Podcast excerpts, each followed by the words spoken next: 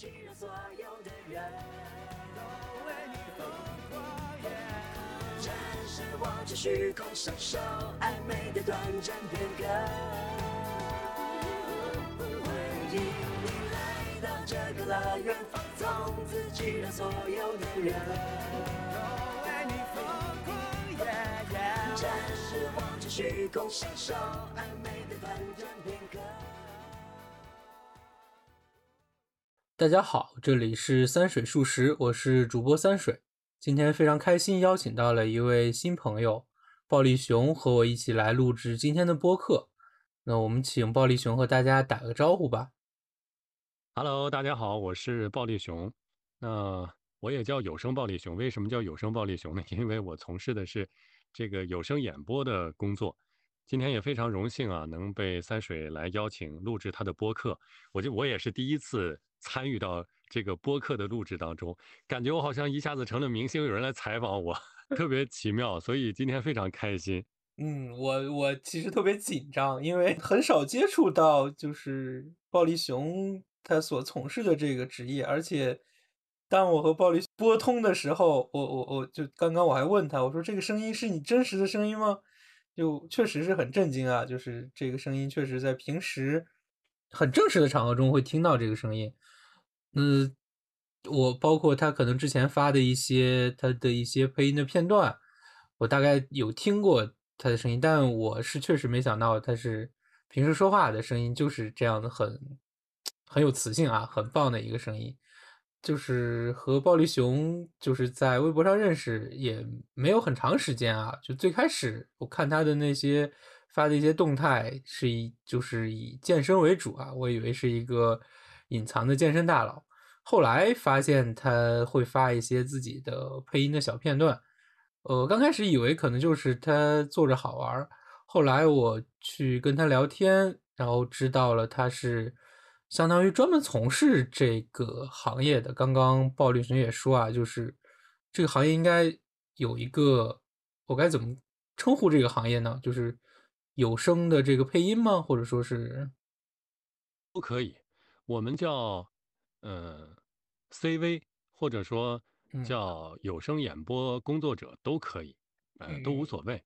嗯，声优也可以吗？就是声优我不太清楚这个是怎么定义的，它好像好像是个日日本就是，在日本会比较用这个，但嗯大致的内容差不多是相同的。嗯嗯但是我不太清楚日本国内有没有专门从事有声，嗯呃，有声书或者有声配音这样的一个工作。但我们国内主要是分为嗯三个部分吧，一部分是商配，一部分是呃影视动漫配音，另外一部分就是有声读物的配音，大概主要分为这三个部分。这三个部分互相之间，然后也有也有不能说鄙视链吧，但是他们互相之间确实有各自擅长的领域，所以他们互相之间呃相融的也不太多，就是说横跨这三个行业的人非常非常少。嗯，我可以理解为就是就是他们三这三个方向其实是对，就是你声音的重点以及最终呈现的效果是有不同的这个要求来区分，是吗？对对对，你理解的非常正确，就是这三个部分啊，对于演播者的要求完全是三条路、三个方嗯向，嗯然后呃，最后呈现出来的东西对于他们的能力的要求都是不一样的，侧重的要求都是不一样的。嗯，我觉得可以一会儿嗯再展开说对。对对对，是的，先给大家卖一个关子，等会儿我们慢慢聊这件事情。在刚刚其实聊天当中，大家应该也能听出来，就是这个暴力熊其实在这这个配音方面其实是有比较资深的这个经历的。那也正是基于此呢，我就和暴力熊聊了一聊，我说非常希望邀请他来和我一起录制一期播客。当时是抱着一个试一试的态度，我毕毕竟我想这么牛的大佬是吧，不一定能愿意过来，但是非常开心，非常荣幸啊，有一暴力熊还是接受了我的这个邀请。嗯，最终呢，我们还是在这个播客上相聚，也希望今天的这个播客聊一聊。本身我是对这件事情非常感兴趣，也希望通过今天的聊天呢，大家对这个行业有一定的了解，同时也能够为如果自己有想法或者希望进入这个行业的一些朋友们呢，提供一些呃可以参考的内容。那么我们今天就开始正式的录制。首先，其实还是想问啊，就是我之前跟暴力熊聊天当中，暴力熊说他其实不是，就是应该说不是本身是学这个专业的人员，但是他最终从事了这个行业。我比较好奇啊，就是暴力熊是因为什么原因或者是什么？情况下会决定从事这份行业呢？嗯，这个这么说吧，就是说，关于声音、声音演播这件事情，可能从小就比较有兴趣。小的时候，呃，参加演讲啊，参加主持啊，然后呃，做了很多这样的事情。但那会儿小嘛，但是确实是从小的时候声音条件可能还不错。然后再另外，我从小到大。没有说过方言，就是不会说方言。从小到大接触的都是普通话，可能跟家庭的氛围有关系。所以，呃，普通话这一这一关没有经过普正音的这一关，就是没有经过纠正你的字音的这一关，就直接直接可以进入第二部分。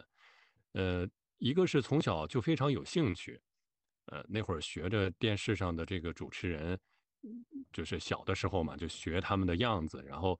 特别喜欢听新闻，特别喜欢注意，就是呃主持人他们怎么去说话。然后在另外上了学之后，初中、高中那会儿一直在学校里面做的都是就是校级的文艺汇演啊，或者说广播站啊，就是大概就是这样的工作，就很享受这种用声音来传达情感、来表达的这样的一个工作。但是，但是比较惭愧的就是，我这个人可能学习不太好。也没有能够考上专业的院校，但是这个梦一直在，这个梦想一直在心里。其实我都觉得，可能以后再没有没有这种机会了，就没有这种机会来从事这个了。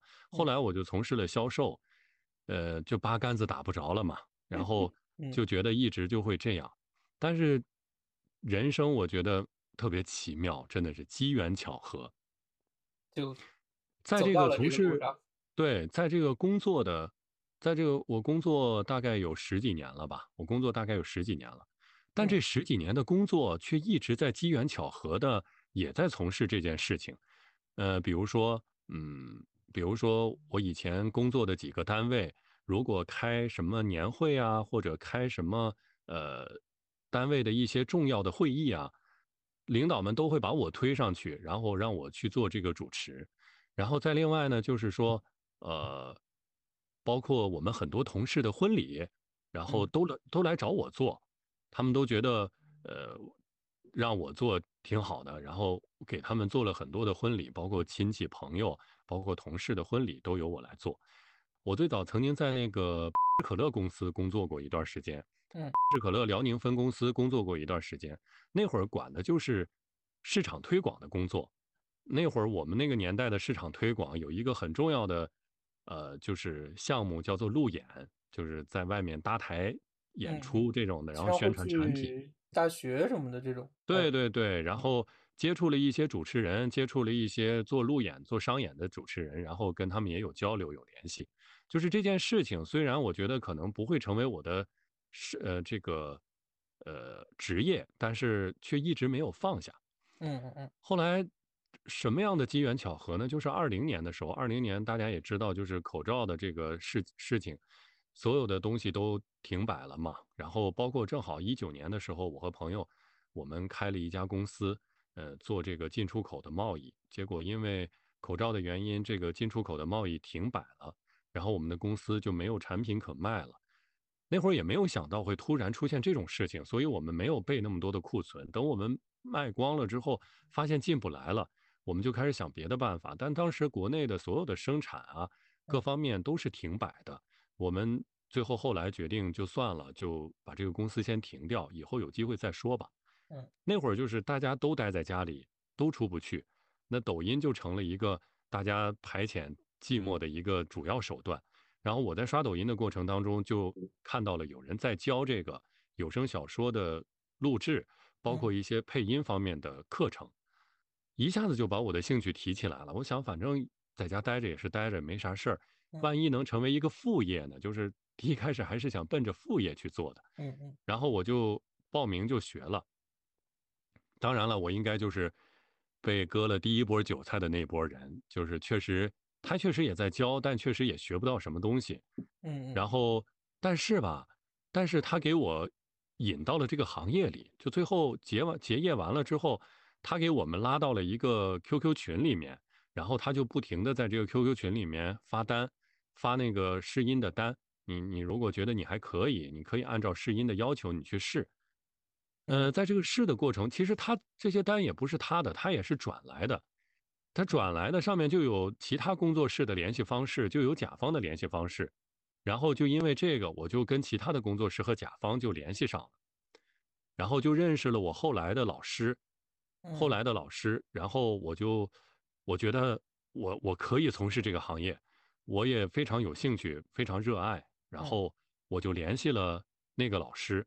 然后又花了一份钱去跟他学，嗯然后，呃，我记得特别清楚，二零年的七月二十六号，我交的钱上的第一节课，八月二十六号，就是过了整正好一个月的时候，我接到了人生的第一单，第一单的那个小说的录制，而且是一个大长篇，这本小说一直录了一年半，就是我每天录，每天录，嗯，录了一年半才结束。哦。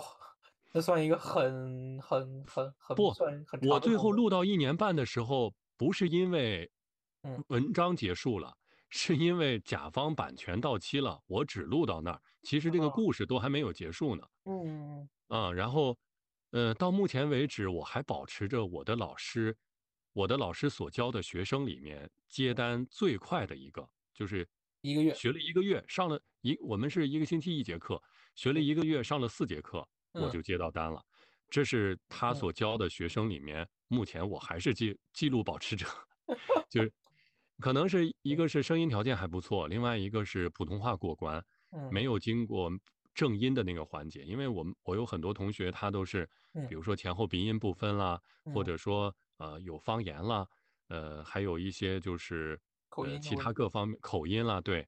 然后他们可能先要过这一关，然后才能进入下一步，下一步的创作。嗯嗯。但是我可能就没有这一关，我就直接进行了创作，然后就接到接到单了。接到单了之后，也没觉得什么，但是接二连三的不停的就开始接到单。嗯。呃，打开了自己的市场。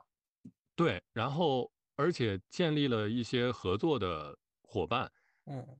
到目前为止，我现在我现在手里的很多的这个录制的单都是这些合作伙伴，有的是，嗯，他会优先可能会用我，有的是他会直接指定用我，嗯，呃，在另外这些这些合作伙伴，他们发单的质量都不错，然后呢，结账都比较这个及及时，嗯，所以。合作的也比较愉快，然后大家互相也都呃迁就各方面的，就已经。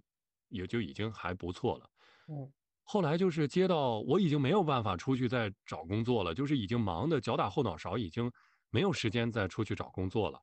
后来我就决定，干算了，我就把它变成主业吧。然后我就把它变成主业了，这个主业就一直持续到现在了，大概就是这样的一个过程。所以其实就是像暴力熊刚刚说的，相当于是其实从二零年才。真正的把这件事情作为一个，就是行业来，就是自己的算是一个事业来做。对，对，就是，嗯，他真的就是实现了把爱好变成了职业，所以这三年来一直，嗯，投入了巨大的热情。中间大概只有一次我真的想放弃了，然后，嗯，其他时间都一直保持着热情，而且会。相信自己越来越好，事实上也确实是，越来越好。包括自身的技巧，包括市场给我的反馈，包括一些价格，包括你能接触的人，接能接触的人，能接触的这个面越来越广泛。所以就开就是，呃，而且现在这个工作就非常适合适合我，就不用跟人打交道，没有同事，然后。呃，再另外就是时间比较自由。您对，我后来开始迷恋健身，嗯这个事情就不耽误，因为他每天的工作量基本上差不多。然后嗯呢，如果我早上开始干，我白嗯天干了，我可能晚上能稍微休息一会儿，或者嗯。说我如果白天有事儿没干，我那嗯。我就晚上多干一会儿，大不了就晚睡一会儿。所嗯。以就是说我可以自由安排的自己的时间，比如说我可以选择下午去健身，那我下午这段时间我就不干活儿，把下午的活儿挪到晚上去干，就嗯。就就是这样，就完全实现了一个比较自由的一个状态。当然了，它也有弊端嘛，就是我刚才嗯说的，没有同事，没有人跟你交流，因为我们，你想，呃，我跟我老师学学完了，到我现在从事这个行业已经过去三年了，我到现在连我老师真人都没有见过，他远在西安，然后。哦，对我们都没有见过。前嗯。三年是因为口罩的原因，出嗯。行都不方便，对。然。后现在又因为大家手里都有活儿，也嗯。不可能就是我说说那个什么，昨天，昨天我师兄他们，嗯。呃，他们我师兄和师弟他们几个正好趁着我师兄去西安随礼参加婚礼的这个嗯空档，跟我师傅他们聚了个餐，还在群里发了聚餐的那个图照片什么的。我师兄也问我能不能去，我说我这两天确实去不了。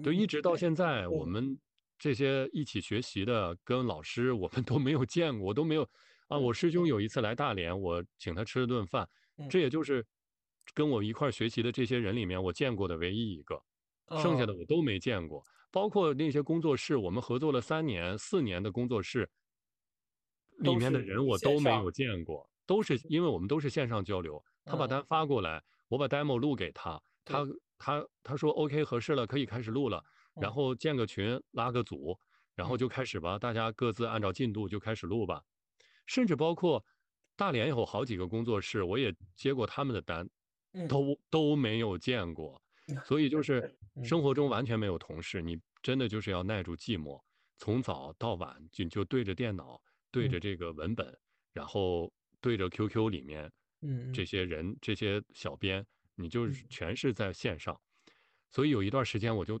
特别希望能跟人交流，因为你在生活中老是见不到真人跟你沟通，你就特别恐慌。你嗯的人的这个交沟通能力和说话能力都在退步，我觉得，所以嗯我有一段时间就疯狂的找我以前的同事吃饭，我就约他们吃饭，给他们都约烦了。然后，呃，因为前几年这个口罩的原因，呃，来旅游的人也少，我都我都曾经跟微博上的那些好友说，你们什么嗯时候来大连？来大连一定要找我，我带你们吃，带你们玩儿，带你们吃。就就主要是为了跟你们聊天，要不然我就疯了，我要憋疯了。就是就是这样，嗯就是他就就是也是有也是有弊端的吧，就是任何的工作都是这样。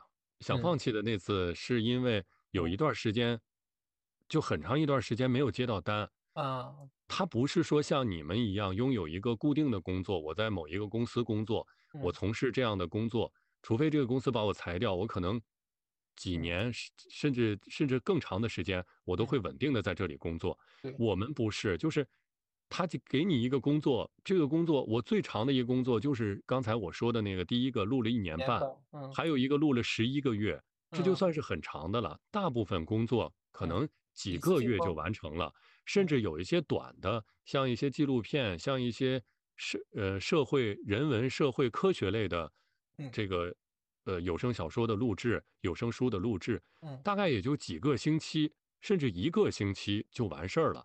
所以你就是不停的，你得不停的就是我一边在录着，一边在还要嗯想办法去接下一个单，不能让自己断档。断嗯档的话，就是经济来源是一方面，另外一方面，你的这个人休的时间太长，你就你就会退步的。嗯对，有一段时间就是接不到活儿，比较焦虑，我都想都想再回去再嗯回去工作了。但那个那个时候是大概一年半以后，就是大概那几本书都完事儿了之后，突然有一有一段嗯时间断档了。但嗯是 就是那段时间断了一段时间之后，断了大概不到一个月的时间之后，紧接着蜂拥而来了一大批书。那一段儿就是那是我从事这个行业里面接到同时接到的最多的一本书，一共有八本书同时在录。我每天要从早上八点录到半夜一两点钟，才能完成？才能对，还是不同类型的，还才能完成当天的一个工作。那段时间我简直都要疯了，反正就是断断续续就就是这样了。说起哎，我这是现也是刚刚知道，暴力熊是在大连，是就是大连，也也听说说是大连本身大连的话，话儿是有海蛎子味儿吗？就是会有一点点口音，大连。对啊，大连。大连、丹东和烟台、青岛，他们同属于胶东官话，嗯嗯，叫胶东官话。然后他们的说话有我，我有一次去青岛嘛，下了飞机，我觉得嗯，怎么这个飞机转了一圈回到大连了呢？为什么大家说话是一样的呢？就是大概就是这种这种感觉，对，就是这种感觉。但是我不太会，因为本身我也不是大连人，我是后来来的。然后呢，再加上。因为我从事这个工作，大部分时间都是在都在用标准的普通话，对，所以也是这其实也是我的一个弱项。就真正好的配音演员，他应该能够模仿，他应该的语言能力就很强，就是任何方言也好，他应该能够很快的掌握其中的精要，然后迅速的模仿出来。嗯嗯，这才是一个非常合格的一个配音演员应该有的一个素质。但是我在这方面比较差一些，就是太过于正，就是用我们老师的话来讲，太过于正。所以到目前为止，我接的书，嗯，主要分为两部分。第一个就是社会人文科学类的，就是大概介绍，比如说什么呃心理学起源，比如说呃基金的这个发展史，就大概是这种就比较正的。然后呃可能工具类的东西比较多。嗯，然后包括像什么呃介绍什么呃某某某这个伟人，或者介绍某某某地名，比如说我现在就在为重庆市政府录制那个呃重庆市地名故事。哦，重庆市的地名故事，然后他会把重庆的每一个区一点一点拆解开来，嗯，比如说我今天录的是，我看看啊，我今天录的是武隆区。就是那个五龙景区的那个五龙区，对对对，然。后他会在里面，呃，先讲这个五龙是怎么来的，然后包括它底下的有一些哪些有名的景点啊，或者有一些历史文化的景点啊，这些历史文化景点的地名是怎么来的，嗯，就大概就是这种东西会找我的比较多。第二种就是说历史类的，嗯，小说吗？历史类小说？也不是小说，就是在。就是有点儿，就是细说历史的那种感觉，或者说，你比如说，嗯，有一个历史的系列读物叫《历史的沸点》，它是从，呃，大概就是从商周开，就是从那个商商周开始，然后一直往下延续，每一个朝代一本书，每一个朝代一本书，嗯呃，现在我也，现在它已经它已经上架了五本，其中有三本是我录的，然后他是以这种。就是戏谑的口吻来解读那个朝代一些人文呀、一些重大的历史事件呀、一些皇帝啊、一些内功呀，反正就是大概就是这样。就所以大概接的这方面比较多。然后呢，嗯，后来我就去，我还专门去学了这个录制角色，呃，录制角色。然后我现在接的这些角色也比较多，但是 角色里面，嗯，因为我年纪比较大嘛，然后那个。声音条件已经不是说可以达到那种很少年感的那种感觉，很公子音的那种感觉了，所以就更多的就是一些中老年角色，所以所以几乎几乎是没录过主角，几乎是没录过主角，因为现在很少有主角会是中老年的。嗯，然后但是录过一些比较呃怎么说呢，比较有年代感的东西，比如说像什么。呃，之前那个雷佳音他们演的那个《和平饭店》，哦，《和平饭店》有声就是有声版的，嗯，他那个是根据他那个电视剧改编的有声剧，嗯，然后我在里面，里面是那个日本反派，哦，日本反派，呃，然后包括像那个呃那个那个《风雨送春归》，那是也是一个这个根据同名电视剧演的，是，嗯，哎呀，那个老师叫什么来着？呃，根据一个同名电视剧演的，我在里面演，我在里面是也是反派，反派男二，因为男这声音，我感觉是不是感觉好像更适合那种正派，比如说对，但是那本书的反派是个市委书记，哦哦，是那个市委书记，他嗯。不是说那种大奸大邪的那种反派，嗯，就是说他是后来被糖衣炮弹腐蚀了，然后嗯。做了很多这个嗯。呃对不起国家、对不起党、对不起人民的事情，然后嗯。大概是这样的一个哦这样的一个反派啊，包嗯。括像那个，包括像那个呃刘佩琦老师和那个姚晨姚晨嗯。主演的那个《荣宝斋》那个电视剧，根据同名电视剧做的一个有声书，啊，嗯我。在里面也是做了好几个角色，主要角色是那个男主的男主的师傅，是一个嗯西北马帮的一个帮主，反正就哦。大概就大概就这样的角色。就我总结一下，不是男主他爹，就是女主他爹，再不就是 这嗯。个门派的长老，再不就是这个嗯。呃反派，就大概是这样。嗯。反正就大概就是这样吧。然后，嗯、找我录，比如说比较轻松的、搞笑的，什嗯。么玄幻的、仙侠的，嗯。这种比较少，因为市场对这种声音的要求大概就是比较公子音、年轻感、少年感的那种、那种声音。对。不过反正就还好，就就录成什么样，就是嗯。就你现在是什么样的声音就录什么样，其实是对的。嗯其实对的，像有一些，像有一些非常呃制作精良的广播剧，它嗯。几乎就是每一个角色要用一个人，它不会嗯。让你去尾声，不会让你非得你都已经你的嗯。声音已经很就是很沧桑感了，非得让你去在嗯。里面尾一个那个小男孩或者尾一个对尾一个年轻人，不嗯。会的，他就要你最舒服的本声。那我这个年轻人，我就找一个年轻演演员、年轻配音演员来做就好了。嗯。就可以了。其实是这样的，呃正常来讲应该是这样的。而且好的这个配音来讲，它嗯不是说，是不是说你的声线要多贴合，嗯而是你的感觉要多贴合。你想想，呃，我不知道你是哪一年的，就是像我们那个年代小的时候听那个，嗯听那个评书，呃，那个单田芳、田连元老师的评书，嗯他们都是一个人，一个人千军万马，一个人所有角色，那你说他们能他们不好吗？他们演绎的很好，其实嗯是那种感觉，而不是非得让你的声音靠近。当然了，就是说能够尾声，我们叫全声线，能够全声线的人很厉害，真的很厉害，他们嗯天生可以吃这碗饭。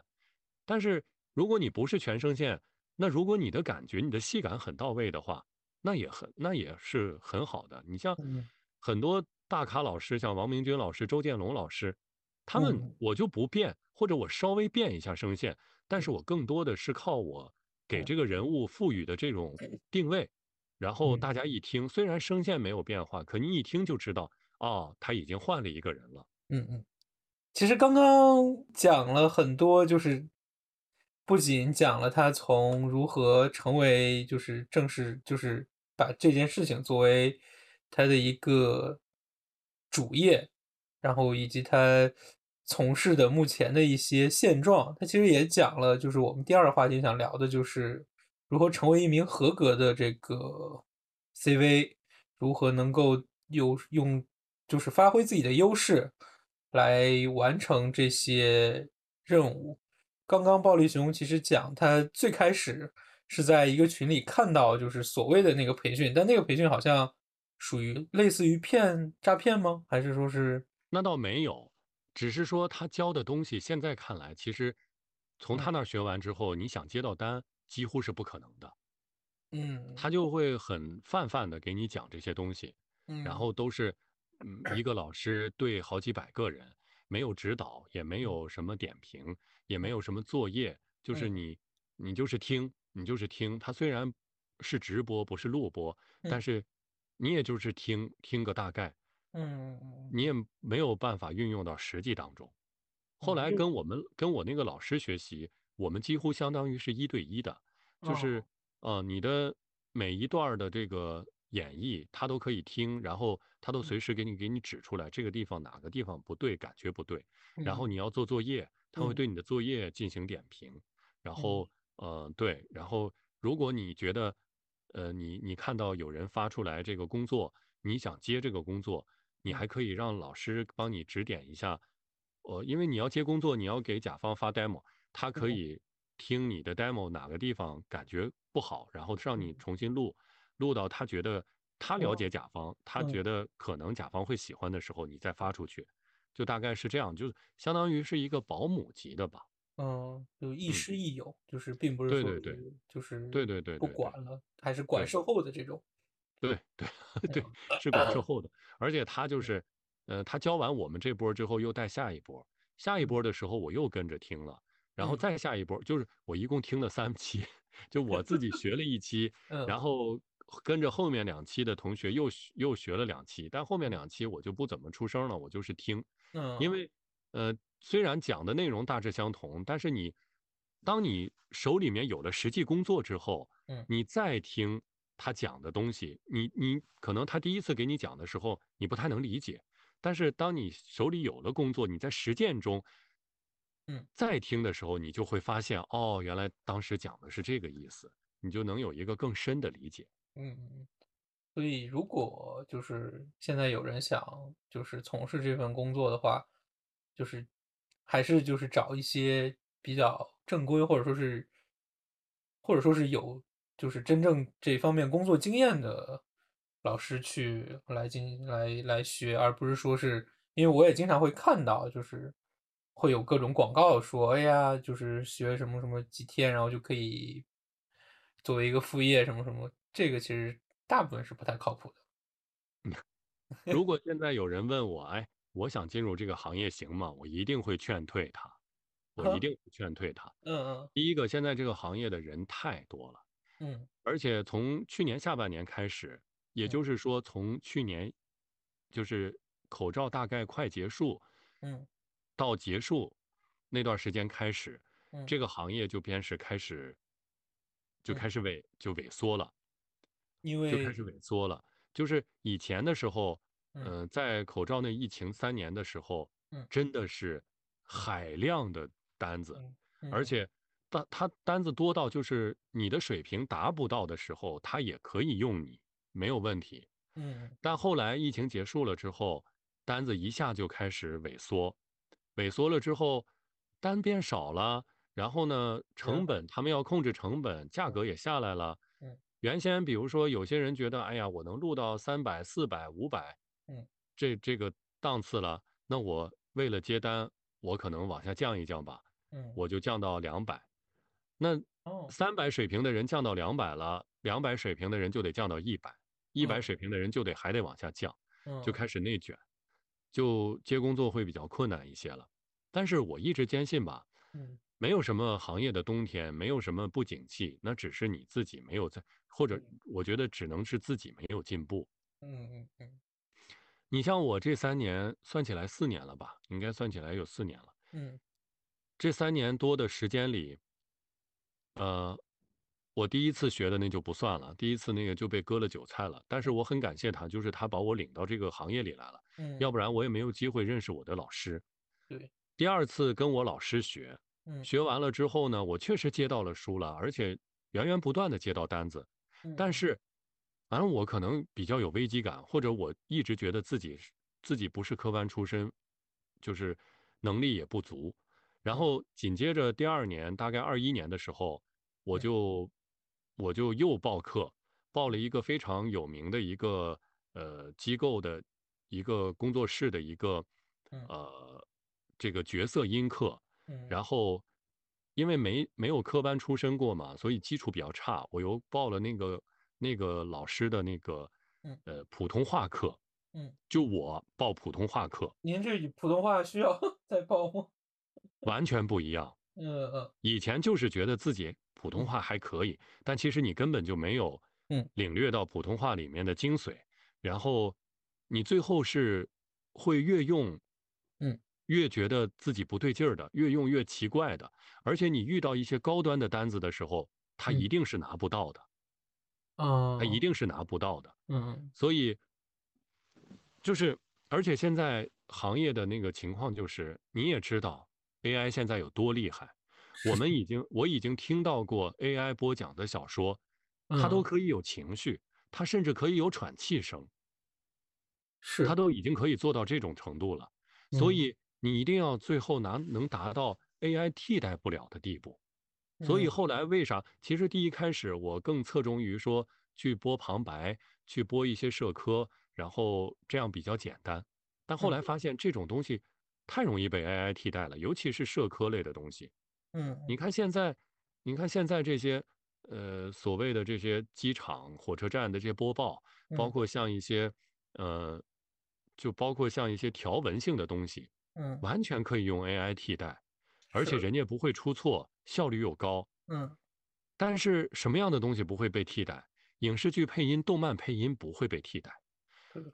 它，你要知道，又是你一句话的重音放在什么地方，你的语气高低一点儿，或者你哪怕你这个字字音的音调稍微高一点、低一点，所表达出来的意义完全不一样。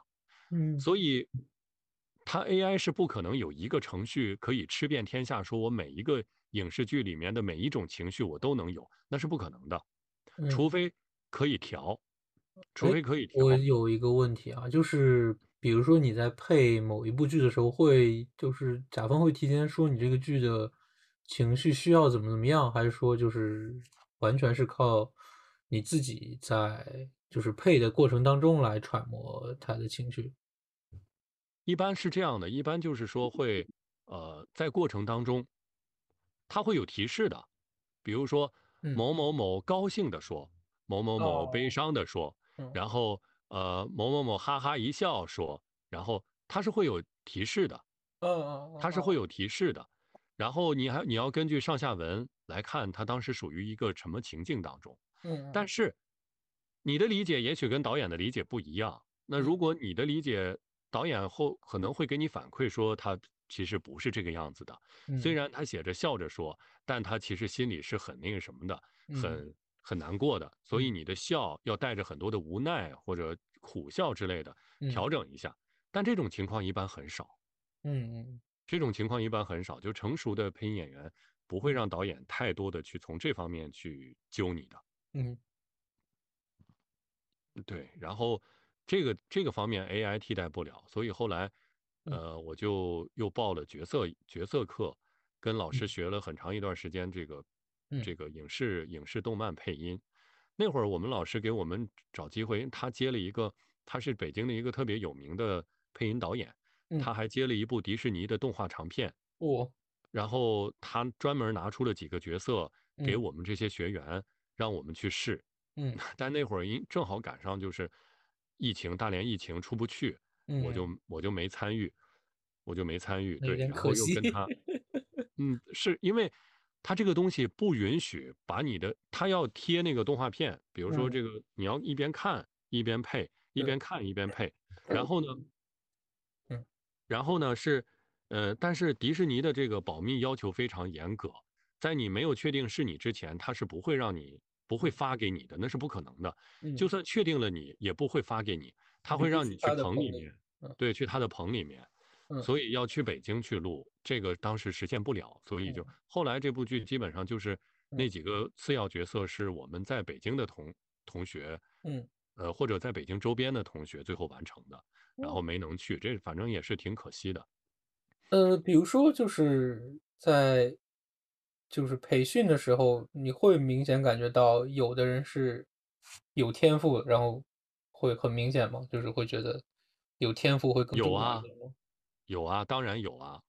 比如说，就在配音这一块儿，女孩子是有天生的天赋的。嗯，女孩子是有天生的天赋的，就是她们的心思比较细腻，她们对人物的理解比较比较透。然后。呢，嗯，她们的就是戏感会比较好。女孩子们都说女孩子就是戏精，生活当中就很 就很会作，越会作的女孩子，她的戏感越好，她配的。配的感觉越好，然后呢，嗯，有些有些人的声音天赋真的很好，就你觉得我的声音条件不错，对，我只真的只是就只跟他们一比，就就就云泥之别。他们声音条件天赋好的人太多了，天赋好的人太多了。配音这件事情不看声音，你的任何音色都会找到合适的角色，嗯，但是最重要的是看你的感觉。你的戏感，你的你对人物的把握，你对文本的分析，你对你对这个呃这个这个戏的理解，而且你还能呈现出来，这是最重要的。呃，那这件事情其实就好比说演员去演戏，我们经常会说这个演员是老天爷赏饭吃，就他可能本身就是没有什么经验，但是他能演出来。那配音这件事情是，比如说我需要很长的时间的经验，然后来达到这个效果，还是说就是包括像刚之前说的声音的这个本身的音色也好，或者说是就它本身能就是对这件事情，它就是能做得很好。嗯，它是这样的，就是嗯，本身的音色是一个条件，音色好会加分的，但是音色不好也没关系，就是嗯如果你。感觉很好，这个感觉从哪来？如果你没有经过科班的训练的话，嗯，那应该是从你的大量的生活积累中来。嗯，如果你这个人是个善于观察生活的人，嗯，那你就有可能做好，因为你善于观察生活，你会发现你生活中这三教九流，呃，周围的人他们在遇到什么事儿的时候是个什么反应。嗯。配音是一个，其实配音其实正常来讲，它应该叫配音表演。它跟它跟演员的最大区别就是，它可能不用动作，不用那么多动作，也不用那么，嗯，就是不用那么多动作。而且他比演员还有要求的一点是，他的头不能动。就我们去棚录的时候，都必须正对着话筒，你不能闪到一边儿，或者你哪怕真的是啊，我要表现一个。就是什么样的动作，呃，偏个头不可以。就是你在表演的时候，你在表演的时候，你的脸、你的嘴要正对着这个话筒，要都正对着这个声场。你可以手上有动作，你像前段时间我们去录的那个，去北京棚录的那个，他们就是呃，导演说啊，来给我几个那个呃，就是妖怪打你们，然后你们反击的这样的一个感觉，里面的配音演员就。嗨啊，就是这种，嗯，他们他们同时在挥手的，挥挥手做动作，脸上的表情也有，但唯一就是嘴不能离开这个声场，就是我的声音的指向性必须是对着麦克风。对，对对对，但是他们一样会像真正的演员一样，会做相应的动作，会防御，会格挡，会怎么样，会挥刺，都会，脸上甚至有这种痛苦的表情，然后怎么样的都都有，但唯一要求嘴不能离开这个声场。嗯嗯啊，所以它其实跟表演是一样的，其实跟表演一样的，只不过你只能用声音诠释，反而是要求更高了。我的理解，因为你你像那个你像。那个普通演员，他可能就用眼神，就用表情，甚至就用动作，就能传达出他想要表达的东西。但你在有声剧、广播剧这样的东西里面，你只能用声音。在刚刚的谈话中呢，我们与暴力熊聊了他是如何进入配音演播工作者这一行业的，以及在从事这一行业当中需要注意的问题，以及可能会用到的一些经验。那么，因为在录制过程中，我们发现有很多可以聊的内容，因此我们一致决定将本次录制分为上下两期。那么上期的内容呢，就到这里结束。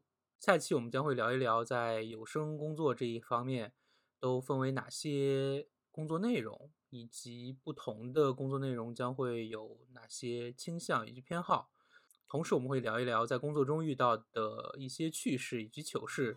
欢迎大家继续收听。下一期的内容将会在两周后及时推出，请大家敬请期待。也非常欢迎大家关注有声暴力熊的。喜马拉雅以及抖音账号。用一生日落换一场翻几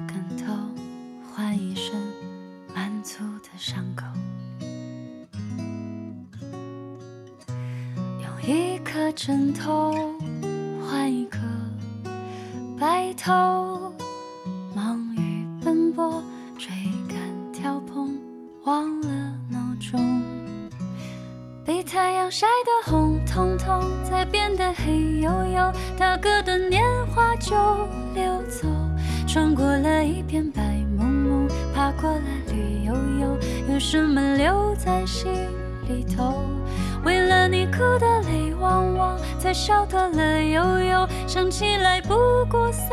秒钟。